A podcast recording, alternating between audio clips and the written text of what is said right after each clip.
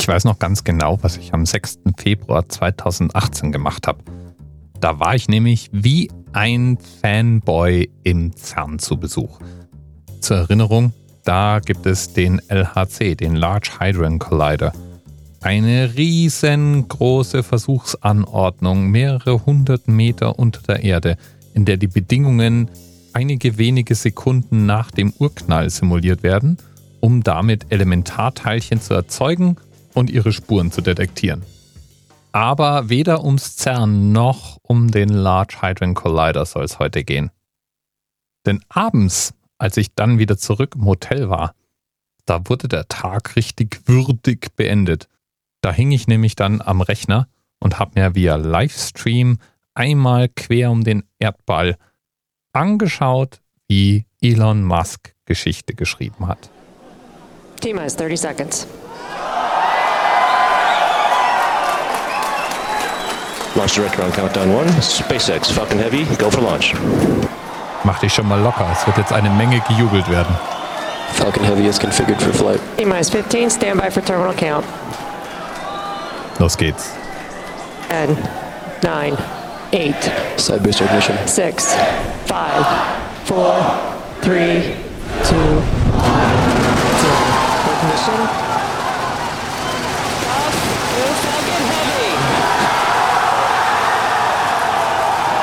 Und da hebt sie ab. Es wird einfach nicht alt. Ich habe mir das Video inzwischen schon mehrmals angeschaut. Live und dann mit den Jungs.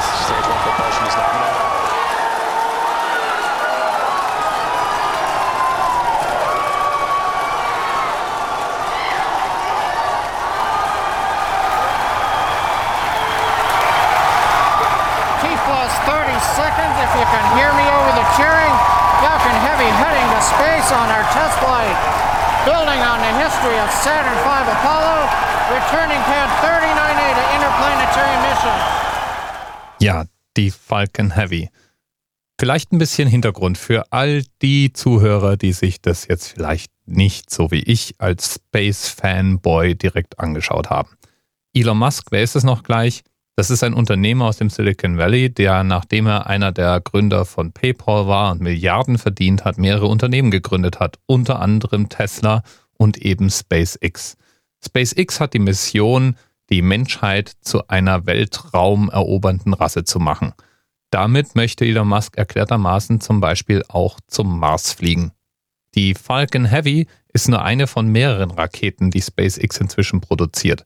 Und der Trick bei der Falcon-Reihe ist, dass die Preise, die Elon Musk dafür aufruft, um Material in den Orbit zu bringen, viel, viel niedriger sind als die bisher üblichen Preise für Raketen. Und das liegt an ganz vielen verschiedenen Faktoren, aber einer der wichtigsten Faktoren ist der, dass die SpaceX-Ingenieure es geschafft haben, Raketen wiederzuverwenden. Statt eben einfach in verschiedenen Einzelteilen in der Atmosphäre zu verglühen, werden die Raketen von SpaceX wieder gelandet und können dann, einmal general überholt, wiederverwendet werden. Und das ist natürlich deutlich billiger. Die Falcon Heavy war bisher die größte und kräftigste Rakete, die SpaceX in den Orbit gebracht hat. Und es wird auch immer wieder betont, dass es die derzeit größte und leistungsstärkste Rakete im Einsatz wäre. Wichtig ist dabei zu sagen, im Einsatz. Denn größer hatten wir schon mal. Es wird auch in dem Clip kurz erwähnt. Die Saturn V Rakete war die Rakete, die für die Apollo-Missionen die Mondlandemissionen angetrieben hat. Und die Saturn V Rakete, die war ein Monster von 110 Meter Höhe. Das sind 40 Meter mehr als die Falcon Heavy. Und die Saturn V Rakete hatte auch wesentlich mehr Schub. Allerdings, die konnte eben nicht ihre Triebwerkstufen wieder landen. Diese Rakete war komplett im Eimer, sobald sie einmal in den Orbit geschossen worden war. Die Falcon Heavy ist nicht die erste Rakete, die SpaceX in den Orbit schießt, sondern nur die schwerste und größte bisher. Im Grunde hat man drei Falcon 9 Raketen zusammengeschraubt und die dann zusammen verwendet, um eine größere Nutzlast in den Orbit zu bringen. Das Ganze war ein Testflug, das heißt, in der Nutzlast war jetzt nichts besonders Wertvolles verbaut. Außer man sieht jetzt den privaten Tesla Roadster von Elon Musk als wertvolle Nutzlast an. Ein genialer Marketing-Gag war es allemal. Mit einem Dummy im Weltraumanzug einem Don't Panic Schild auf dem Armaturenbrett und Bilder von einem Tesla Roadster, die um die Welt gingen, konnte man da wahrscheinlich keinen größeren Werbedeal erreichen mit so einem Testflug. Allmählich ist es auch so, dass SpaceX kein Newcomer mehr ist. Die Firma SpaceX fliegt inzwischen Versorgungsmissionen für die NASA und wird eigentlich in weiten Teilen, auch wenn man das nicht so ganz wahrhaben will, von Steuermitteln der Amerikaner finanziert. Man hört ja immer wieder mal gerne, dass Elon Musk ja sein privates Vermögen in SpaceX steckt und damit nun Weltraumtechnik entwickelt. Stimmt nur zum Teil. Was sicherlich stimmt ist, ohne seine private Initiative und sein Erstinvestment wäre wahrscheinlich manches nicht möglich, was heute für SpaceX-Ingenieure ganz selbstverständlich ist.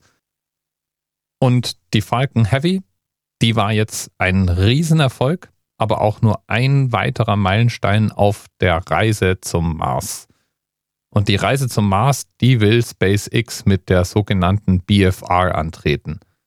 Das ist äh, eine amerikanische Abkürzung, die angeblich für Big Fucking Rocket steht. Und die wird wirklich ziemlich groß werden. Der Tesla Roadster, der mit der Falcon Heavy ins Weltall geschossen wurde, der befindet sich übrigens jetzt auf einer Kreisbahn zwischen Erde und Mars. Auf dem Armaturenbrett ist ein kleiner Spielzeug-Roadster angebracht. Nochmal sozusagen ein Tesla im Tesla. Und es gab einen Livestream, den man sich anschauen konnte, solange die Batterien in dem Tesla hergehalten haben. Das war allerdings relativ flott dann auch langweilig. Als nämlich die Erde im Hintergrund verschwunden war, wurde das Ganze dann doch eher eintönig. Die Rakete selbst ist ein Wunderwerk der Ingenieurstechnik. Mit zu meiner Lieblingsstelle in dem Video, das du in den Shownotizen findest, gehört ja die Landung der zwei Seitenträger. Die sind praktisch synchron wieder auf dem Kennedy Space Center runtergegangen. Das war übrigens auch der Startpunkt, auf dem die Saturn V Rakete die Apollo-Mission durchgeführt hat. SpaceX ist wirklich nicht schlecht drin, Geschichte zu verwenden, um eigene Geschichten zu schreiben. Die Hauptrakete, also der Träger in der Mitte, der kam leider nicht mehr wirklich ganz runter. Der ging der Sprit aus, noch bevor sie die schwimmende Landestation erreicht hat. es gibt inzwischen Aufnahmen davon, wie die ins Meer stürzt. Sowas hat aber bei SpaceX schon fast Tradition. Also wenn man auf YouTube sucht, gibt es zum Beispiel Videos von SpaceX selbst veröffentlicht, die die gesamten Fehlschläge bei den Versuchen, selbstlandende Raketen zu konstruieren, dokumentieren.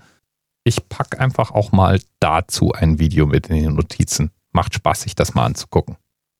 Bleibt noch zu klären, warum ich heute bei Folge 638 über die Falcon Heavy rede. Und der Themenanker dafür ist die Nutzlast, die in den Orbit befördert werden kann. Die hängt jetzt allerdings auch davon ab, wohin man denn die Nutzlast befördern möchte.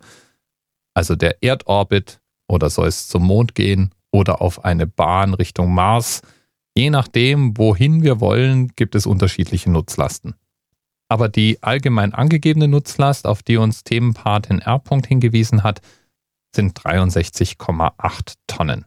Und um die in den Weltraum zu befördern, müssen die Triebwerke der Falcon Heavy einen Schub von 2,3 Millionen Tonnen produzieren.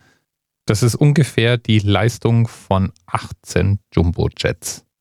Nicht schlecht, nicht schlecht. Und jetzt könnte ich ja mit bis bald beenden. Aber nein. Heute war ich nämlich hin und her gerissen, welches Thema ich denn nehmen soll. Und das Thema 2, das schmuggel ich jetzt hier auch noch mit rein. 638 Ways to Kill Castro ist ein Dokumentarfilm, den Dr. Asrael Todd vorgeschlagen hat. Und der Titel sagt eigentlich schon alles. Es geht um die Attentatsversuche, die auf Fidel Castro verübt wurden. Über 630 sollen es gewesen sein. Wie viel es jetzt nun ganz genau waren, hängt wahrscheinlich auch davon ab, was man alles als Attentatsversuch zählt. Jedenfalls war da so manches Spektakuläres dabei. Explodierende Zigarren, mit LSD-Gasen ausdünstende Radiostationen, giftversprühende Füller. Und hinter den allermeisten Attentatsversuchen steckte wohl die CIA. Die hat irgendwann sogar noch versucht, die Mafia zu engagieren, weil Fidel Castro so schwer umzubringen war. Fidel Castro hat selbst mal gescherzt, dass wenn es eine Goldmedaille für überlebte Attentatsversuche gäbe, gäbe es ja wohl keinen Zweifel, wem die zustünde. Naja, gibt's nicht und er starb auch zuletzt nicht an einem Attentat, wie wir alle wissen. Die Doku 638 Ways to Kill Castro, die findet man übrigens komplett auf YouTube. Und auch da packe ich einen Link in die Notizen. Und damit jetzt wirklich ein drittes Thema gibt's nicht. Lieben Dank an R. und Dr. Asrael Todd und bis bald. TMRS 10, 9, 8. The experience of 47 individual medical officers. Was hier über die Geheimzahl der Illuminaten steht. Und die 23. Und die 5. Wieso die 5? Die 5 ist die Quersumme von der 23.